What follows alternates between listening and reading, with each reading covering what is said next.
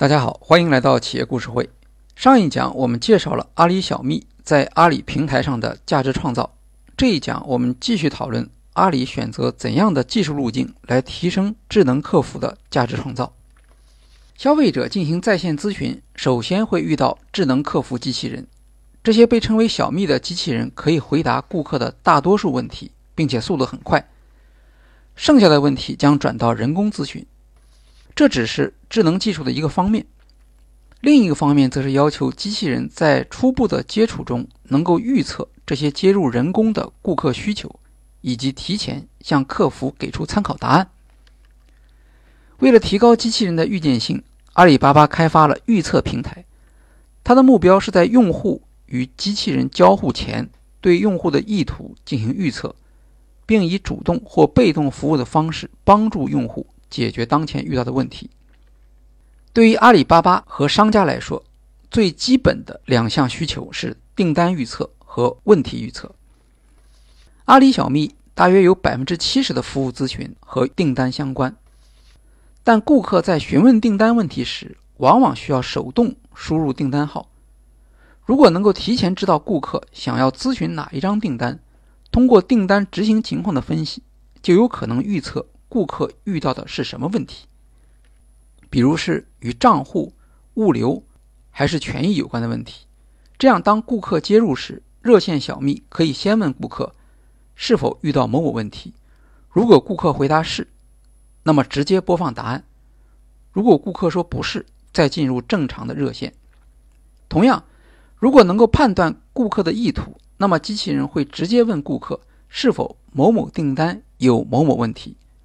如果顾客回答是，就可以立即给出标准回答；如果不是，再回到以往的处理方法，请顾客提供订单编号。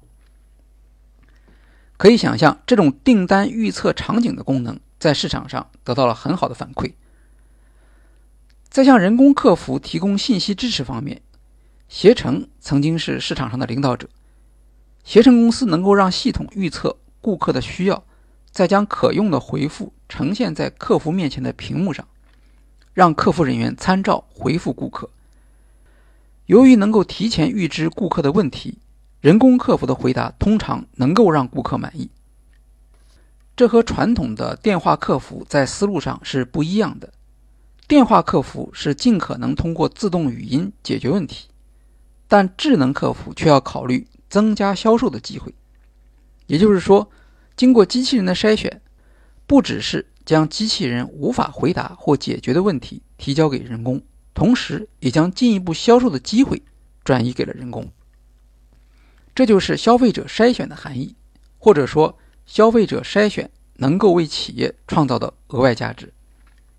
这项工作的难度在于，当服务从机器转向人工时，机器。要通过语义和语气的分析，将前期对话中用户的需求整理出来。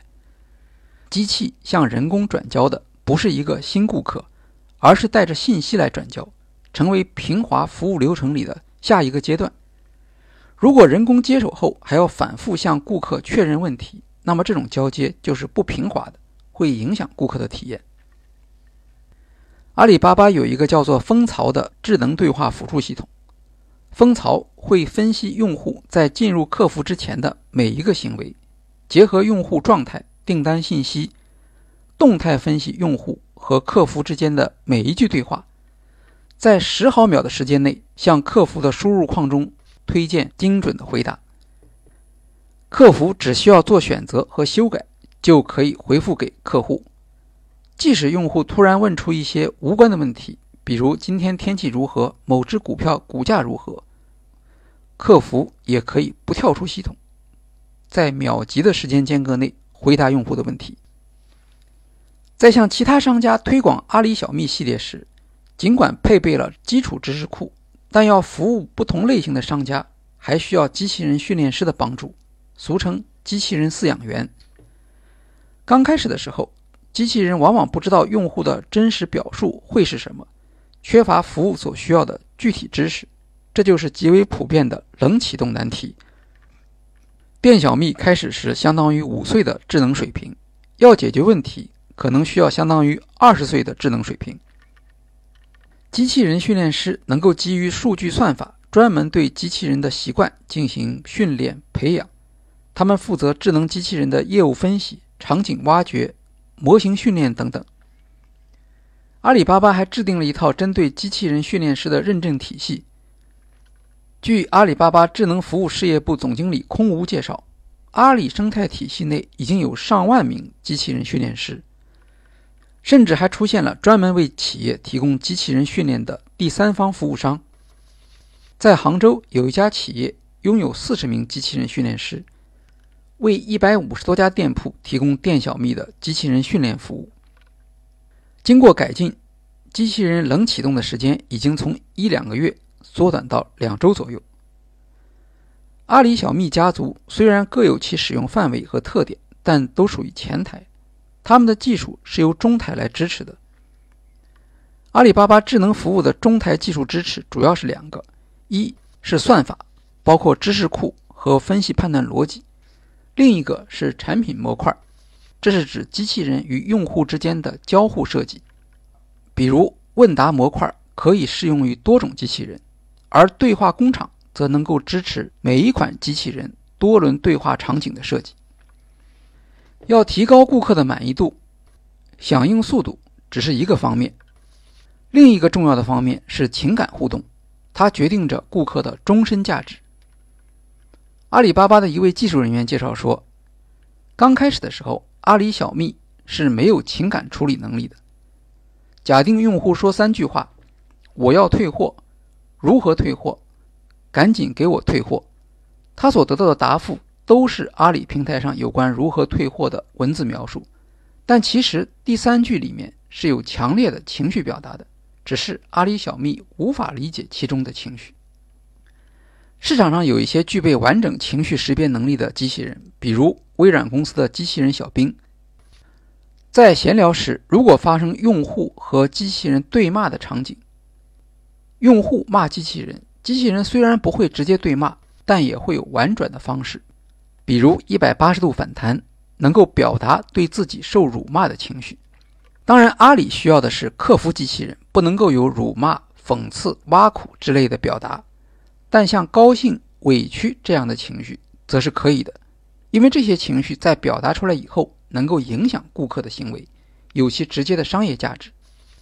所以，阿里巴巴将阿里小蜜定位为部分情绪能力缺失的客服机器人。阿里小蜜能够对顾客的用语进行分析，如果客户表现出高兴，机器人在回复中也要表达出高兴；如果顾客出言不顺，机器人要表达出委屈。阿里巴巴将情绪划分为三十八类，但机器人的模式中只需要七类情绪，包括委屈、恐惧、着急、失望、愤怒、辱骂、感谢。机器人要能够识别这七类情绪，并给出对应的反馈。客户情绪安抚是有情绪功能的机器人的一项重要的价值，比如在退货时。不仅要告诉顾客退货的流程，还要配合顾客的情绪提供安抚，通常是给出一些事先编好的预定答复。带有情绪识别功能的机器人还可以对人工服务进行监测，了解人工服务在回答顾客问题时是否做出了情绪上的安抚，或者有情绪上不合适的言语。智能机器人的前沿进展还包括主动对话。比如结合语音识别发起多轮的主动对话，像是菜鸟网络中的语音助手，可以帮助快递员与顾客之间协商送货的细节。阿里巴巴与浙江幺幺四合作了移车热线，当发现车辆停放位置不当时，可以自动拨打车主电话要求移动车辆。这些对话往往会你问我答进行多个轮次。并且需要机器人澄清对方言语中的含义。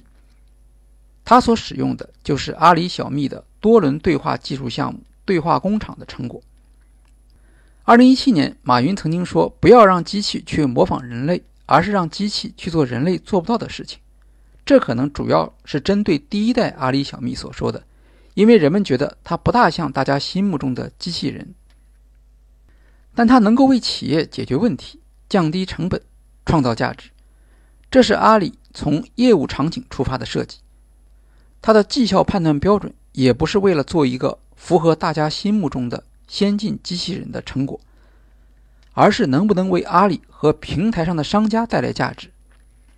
今天，阿里巴巴对机器人的要求是人机协同，提高效率。阿里巴巴并不是唯一一家在对话机器人领域中做创新的企业，其他的国内企业如京东、百度、腾讯、携程、美团都有自己的对话客服机器人项目。传统的客服主要采用客户关系管理加人工客服的方式，而智能客服在语义理解和语音识别技术的帮助下。能够实现以用户为中心、以体验为驱动的服务模式。可以说，以阿里为代表的国内现代服务企业，为人工智能找到了商业价值应用的快车道。好，今天的企业故事会就介绍到这里，谢谢大家。